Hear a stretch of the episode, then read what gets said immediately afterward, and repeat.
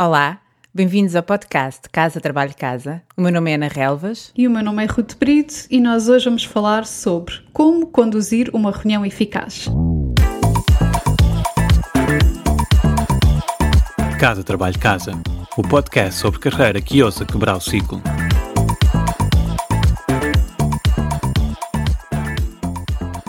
Já falámos aqui no episódio 31, se quiserem voltar atrás e ouvir, sobre 12 formas de não perder tempo nem dinheiro com reuniões. E se quiserem implementar as nossas sugestões desse episódio, já vão só por si tornar as vossas reuniões mais eficazes. Mas hoje vamos um pouco mais além e falamos sobre a gestão da reunião em si, focadas um pouco no papel de, de quem a lidera. Pode ser o moderador ou a pessoa que convoca a reunião, pode ser um project manager, alguém que está incumbido de, de a liderar. Mas, uh, Ana, tu tens um nome interessante para este papel, não é? Tenho, se calhar porque toquei piano muito tempo e olho para uma reunião quase como os participantes de uma reunião como uma orquestra. É preciso um maestro e quanto mais pessoas existirem na reunião, mais importante é o papel deste, deste maestro. Quando o grupo é mais pequeno, eu lembro-me nos, nos, grupos de música de câmara não precisávamos de um maestro, mas eu acho que em particular hoje nas reuniões em videoconferência, mesmo com grupos pequenos, é preciso que alguém tenha esse papel uh, definido e que assuma essa, essa responsabilidade. A missão deste maestro, deste moderador, é garantir que o propósito da reunião é cumprido no tempo disponível, não é? Que toda a gente toca a uhum. música e consegue chegar ao fim do, do propósito da reunião. Agora que falas em propósito, isto faz-me lembrar uma, uma história que me aconteceu há pouco tempo. Normalmente quem convoca tende a ser, lá está, o facilitador ou o maestro, como tu, como tu lhe chamas. E acho que tudo começa, se nós queremos que a reunião seja eficaz e que o propósito está claro para toda a gente, não é? Começa nos convites que se, que se envia, não é? Os, nos convites no calendário. Eu, há pouco tempo, a minha empresa uh, foi comprada por outra, portanto, nós acabámos por fundir duas empresas e eu, de repente, passei a ter 200 colegas que conhecia e passei a ter 1800 que não conhecia ainda. Então, um, um, dia, talvez uma semana depois de nós termos realmente fundido as duas empresas, recebo um convite de uma pessoa que eu não conhecia de lado nenhum, uma Helen qualquer, uh, que só dizia AMS Marketing, mais nada. E eu fiquei a olhar para aquilo tipo, primeiro, o que é que é a AMS? Não faço ideia. Segundo, quem é que é esta pessoa e porque é que está a querer introduzir uma hora no meu calendário?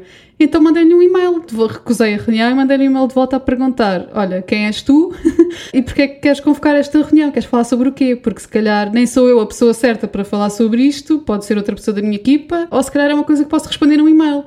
E nós trocámos três e-mails e eu continuei sem perceber sobre o que é que ela queria falar. No fundo, descobri que nem sequer era comigo, que eu não era a pessoa certa para tratar daquilo. E se não tivesse feito esta, todo este processo de e-mail para trás e para a frente, tinha perdido pois. uma hora do meu tempo. Pronto. Pronto, portanto só perdeste alguns minutos. Não te mandou o programa do espetáculo, não é? Quais são, quais são as músicas que vamos tocar?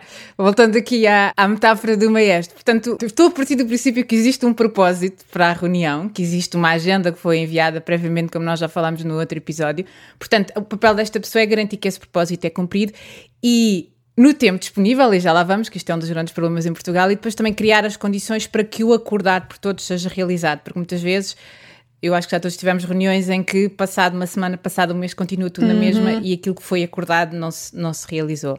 Há aqui uma coisa que eu acho que é mesmo importante. Esta parte do tempo, eu acho que é, é, é assim. É, um dos problemas em particular em Portugal, uh, e uma das coisas é que as reuniões não, não começam a horas. Eu acho que é mesmo importante este maestro criar a reputação de começar a horas.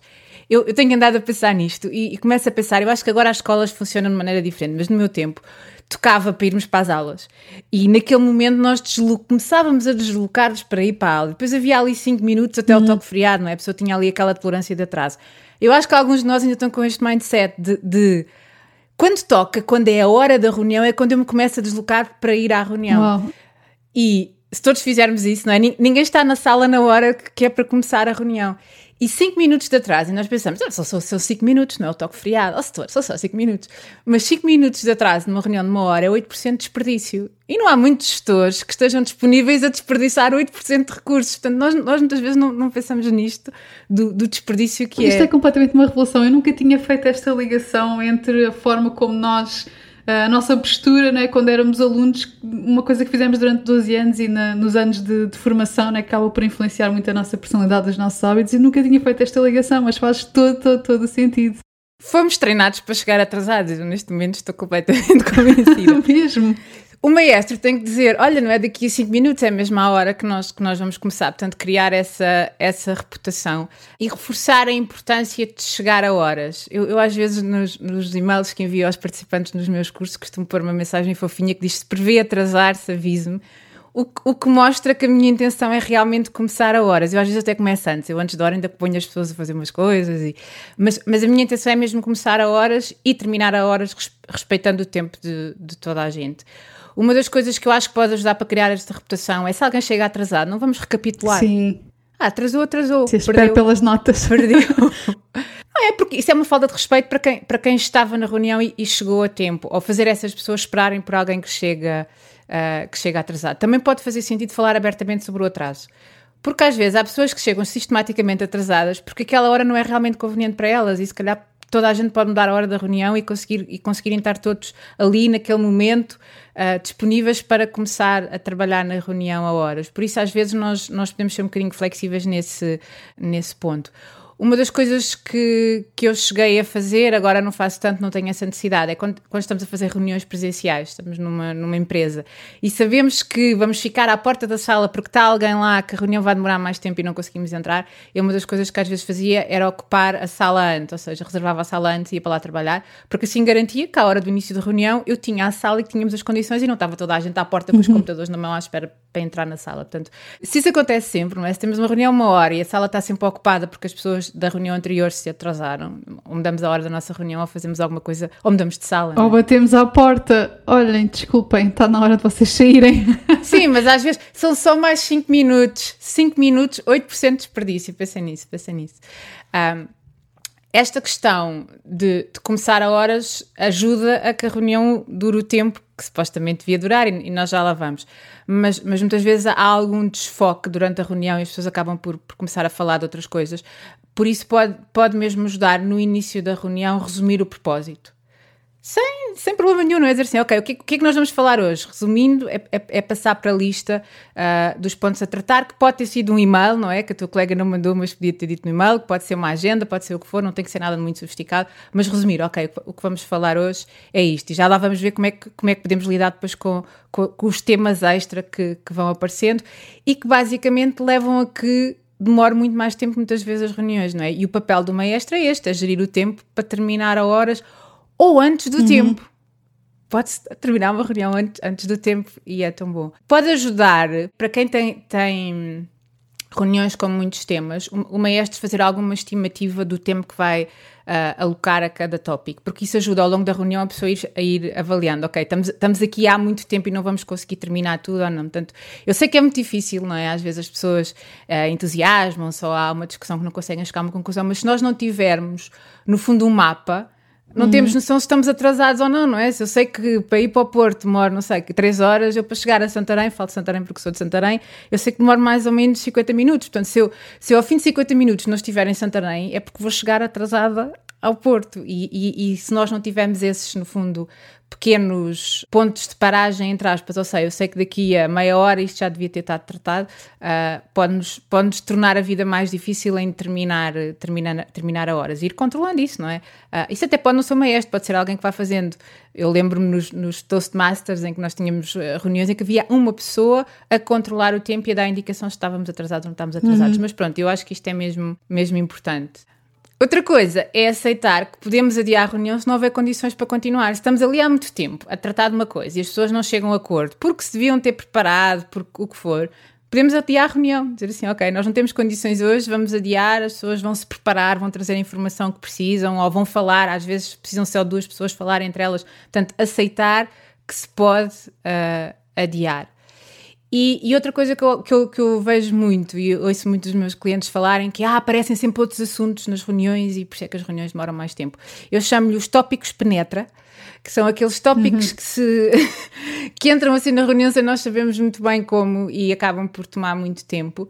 E, e eu acho que podemos ser aqui assertivos também. Ok, um tópico penetra um outro assunto até agendas têm outros assuntos, não é? Fica para o fim e a menos que seja muito urgente e muito importante, tratamos disso no fim se tivermos tempo ou fica para outra, para outra reunião. Isto pode ser um estímulo para as pessoas dizerem quais são os temas que querem tratar na reunião antes da reunião, não é? Quando se manda a agenda, vamos partir do princípio que mandamos uma agenda ou uma lista de tópicos a tratar, as pessoas dizem, olha, também temos que falar sobre isto e nós podemos gerir, gerir isso. Portanto, quando aparecem os tópicos penetra, uhum. ficam para o fim. Ok, isto não está no nosso propósito e por isso é que é importante resumir no início qual é o propósito, que é para poder voltar a, essa, a esse tema. Isto para gerir o tempo na, na, reunião, durante a reunião, para ver se conseguimos acabar a tempo. E sendo que é preciso o maestro também ajudar as pessoas a focarem-se, não é? Eu acho que isto é o maior, maior problema. Nós todos gostamos de nos ouvir e dizer a nossa opinião, e pronto, e a, a coisa uh, uhum. pode, pode haver aqui alguma dispersão. O maestro pode ter aqui um papel, não é? Que é, que é focar as pessoas no objetivo obrigá-las a sair da historinha, não é? Eu chamo-lhe a historinha, mas quando começam a contar muitas histórias e muitos detalhes, ok, ok, o que, que, que, que, é que nós queremos, quais são os obstáculos, quais são as opções que temos em cima da mesa uh, e fazer essas perguntas diretamente, não é? Ok, resumindo, quais são as opções, o que é que vamos fazer? Uh, os detalhes, se calhar, depois podem ser enviados mais tarde por, uh, por e-mail. Eu gosto de usar, de escrever ou ter um quadro branco, em particular presencialmente, para ir escrevendo, porque eu acho que isso traz algum foco. Não sei se tens essa experiência, mas o, o facto de nós irmos escrevendo ajuda. Uhum, sim, sem dúvida também podemos cortar a, a, palavra diplomaticamente aos monopolizadores, não é? Para promover que toda a gente participe, porque há sempre uns que falam mais ou menos, mas isto, isto às vezes pode ser difícil, não é? As pessoas não querem, não querem parecer mal. Este aqui é um dos temas em que o papel do maestro é mesmo especialmente importante e é, é preciso nós termos consciência quando estamos a liderar uma reunião que nós temos várias pessoas presentes, não é? E às vezes as prioridades das pessoas que lá estão são diferentes e às vezes até estão em conflito. As pessoas têm não só pontos de vista diferentes, como têm agendas diferentes. E não existe forma de agradar a todos. Portanto, nós não, não temos que nos esforçar para agradar a todos, mesmo às vezes tendo pessoas na reunião com, com diferentes níveis, níveis hierárquicos. Podemos tentar ser diplomáticos e dar tempo igual a toda a gente para poder falar e dizer a sua opinião, mas também temos que saber ser firmes e saber que, ok, uh, se calhar para esta reunião o objetivo é este, então vou deixar esta ou aquela pessoa falar mais porque o input daquela pessoa é mais importante. E aqui não estou a falar porque a pessoa é o chefe ou está num nível hierárquico superior, não, tem a ver com, uh, lá está, como tu falaste, o propósito da, da reunião. E hum, eu acho que se as pessoas não estão. Isto pode criar conflitos, né? mas se as pessoas não estão contentes, fomos nós que marcámos aquela reunião, que a agendámos, e se alguém não está contente com isso, pode agendar a sua própria reunião e pode tirar, tentar tirar esse tempo para uh, resolver o problema da maneira que quiser.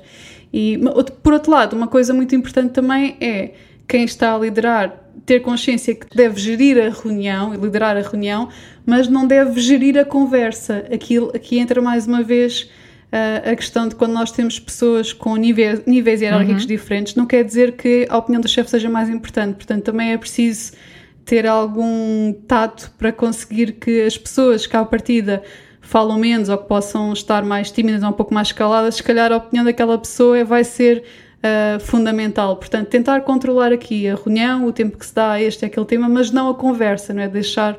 Uh, deixar também as coisas fluir um pouco e, e, pronto, lá está. Nós, lá porque estamos a liderar a reunião, não quer dizer que, que tenhamos que ser nós a falar, só a falar, ou que tenhamos que ser nós também, às vezes, a cair na, a cair naquela tendência de monopolizarmos nós próprios a conversa, né? se nós chamamos aquela reunião que ficamos aquelas pessoas é porque é, é, necessário ouvir a opinião e o input daquelas pessoas. Isso, eu acho que isto é um, um dos maiores desafios, que é muitas vezes, e eu estou a pensar do outro lado, não é? as pessoas acabam por não falar, porque aquela pessoa tem uma opinião tão forte, ou, ou, está a liderar a reunião, que a pessoa se encolhe e às vezes não diz, não chama a atenção, uhum. e dependendo muito do nosso perfil, não é? E das nossas preferências comportamentais, há pessoas que têm mais facilidade para dizer, ok, isso não é assim ou o que for, mas há outras que não. Portanto, quem está a, a, a, gerir a reunião precisa de ter essa consciência que se calhar há pessoas que têm ali coisas para dizer. Nós todos já tivemos isso, não é? Aquela coisa de vou perguntar, vou dizer, mas depois está ali e acaba por não dizer. Portanto, haver essa sensibilidade, uhum. muitas vezes nos dias de hoje, então, com as, pressas de andarmos para a frente e despachamos as coisas, não, não fazemos isso. Eu gosto também de uma coisa que, que não agrada a toda a gente, mas eu às vezes tenho assim um bocadinho mal feitio, que é quem está na reunião está na reunião, não é para estar a atender o telefone, não é para estar a fazer outras coisas. Uh, porque quando uma pessoa, eu já tive em reuniões assim, atende o telefone, está toda a gente à espera que aquela pessoa acabe o telefonema. Uhum. E mais uma vez, não é os 5 minutos daquela pessoa, é os 5 minutos daquela pessoa vezes o número de pessoas que estão na sala e nós já fizemos essas contas no, no outro episódio. Exato. Por isso esta questão de estar atento ao tempo e, e no fundo ter um papel ativo ajudar as pessoas a focarem-se a resolver os problemas ou a discutir aquilo que for para discutir é mesmo o papel deste deste moderador. E depois conseguir promover o compromisso, quem é que faz o quê? Uh, clarificar quem e quem é uma pessoa, ok? Quem é que fica responsável por isto um, e garantir que esse compromisso é anotado de alguma maneira, há uma agenda, há um e-mail, o que for. Uhum. Depois, dentro desta questão, e depois nós dizemos os 5 minutos, não podemos perder 5 minutos, eu acho que também é importante criar momentos para perder tempo nas reuniões de equipa.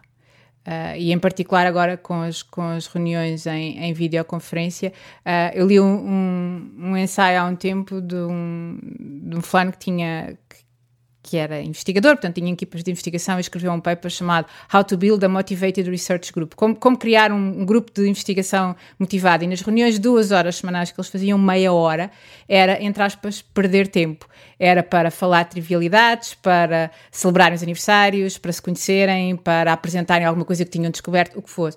E isso ajudou bastante aos resultados do grupo. Portanto, nós como, já não sei quem é que dizia, tempo gosto de desperdiçar não é tempo desperdiçado, não é bem esta ideia, mas o, o, criarmos tempo para fomentar relações pode também fazer diferença. Parece que estamos a perder tempo, mas estamos a investir tempo para que as pessoas, ao se conhecerem, tenham mais confiança e isso tem impacto na, na criatividade e na entreajuda e, no fundo, no, no resultado final da produtividade do grupo. Uhum. Tu falaste agora em, em reuniões de equipa e uma, uma coisa que me lembro é que eu acho que pode ser útil, especialmente para reuniões que acontecem com muita regularidade, por exemplo, reuniões semanais de equipa, como estavas a falar, estabelecer um, um ritual. E isto ajuda uhum. a que as reuniões já tenham uma estrutura que todas as pessoas já conhecem e ajuda lá está a ser mais eficaz, a não perder tanto tempo e as pessoas já irem preparadas. Por exemplo, na minha reunião de equipa nós começamos quase sempre da mesma maneira, lá está, são uns 5 minutos a falar sobre nada, como, como tu falaste, não são 30, mas pronto, são 5, é que é o suficiente. Depois analisamos sempre, muito rapidamente, também em 5 minutos, os resultados daquela semana. Uh, depois, geralmente, a pessoa, lá está, o maestro, traz um tema em particular para a reunião, que é aquilo que precisa de ser falado naquela semana, e no final eles fazem uma coisa chamada Around the Horn, que é Uh, vão à volta da mesa, entre aspas, apesar de ter uma reunião virtual, vão à volta da mesa e cada pessoa tem a oportunidade de falar sobre um tema ou colocar uma questão ou uma pergunta à equipa uh, que seja importante para si no naquele momento.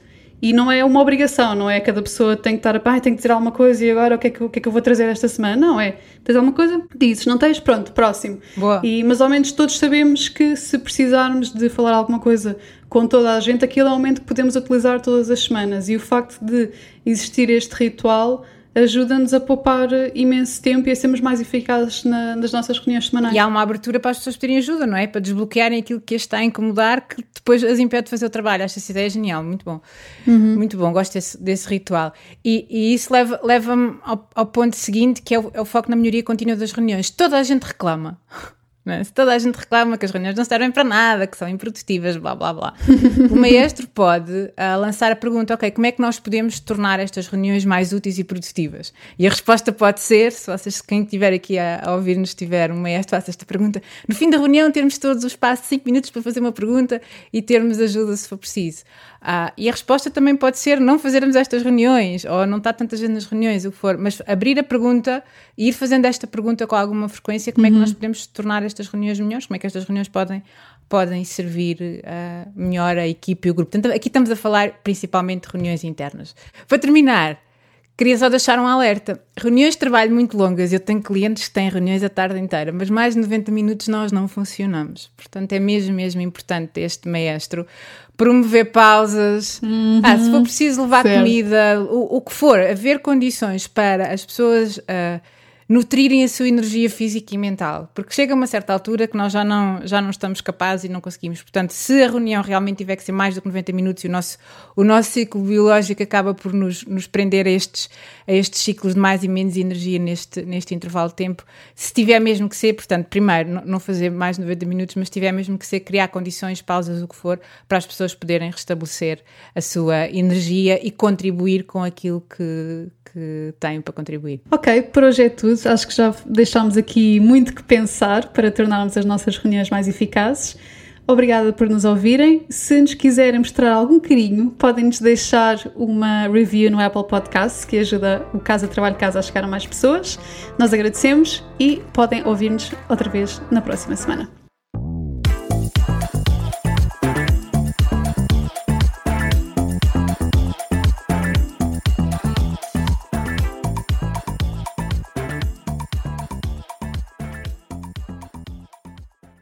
Sabias que já podes apoiar o nosso trabalho?